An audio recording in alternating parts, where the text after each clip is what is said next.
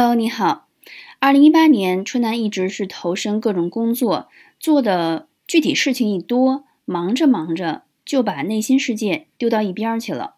身体还在往前跑着，灵魂已经被甩到身后二十公里，身心不统一，果然就动不动自我怀疑，而怀疑是恐惧的先兆，恐惧感一冒出来，整个人特别容易失去信心，胆小怕事儿。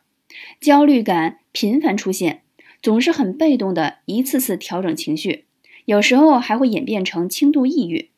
年底的时候，我意识到这样下去问题很大。十二月份起，每天我会进行潜意识心理暗示，可以用视觉、听觉、朗读的方式实现，哪怕就三分钟，整个人思想中容易走向消极心态的趋势被及时消除，效果。相当喜人。二零一九年，请我们一起来关照心灵花园吧。